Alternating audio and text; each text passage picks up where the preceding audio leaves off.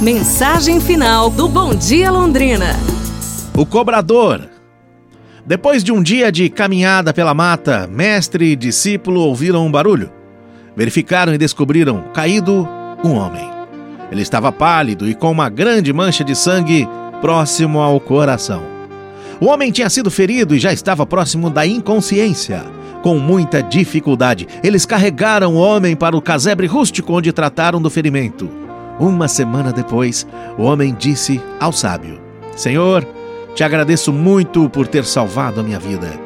Tenho que partir e levo comigo a gratidão por sua bondade.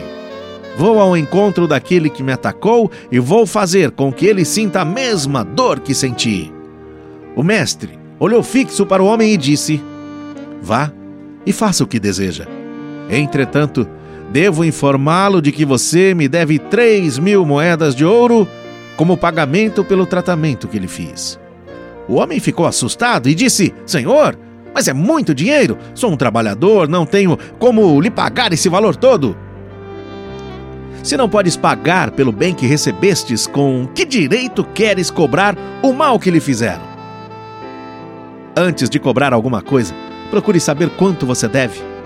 Não faça cobrança pelas coisas ruins que te aconteceram na vida, pois essa vida pode lhe cobrar tudo que você deve a ela.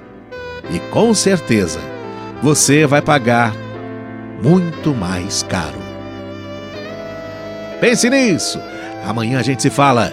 Um abraço, saúde e tudo de bom!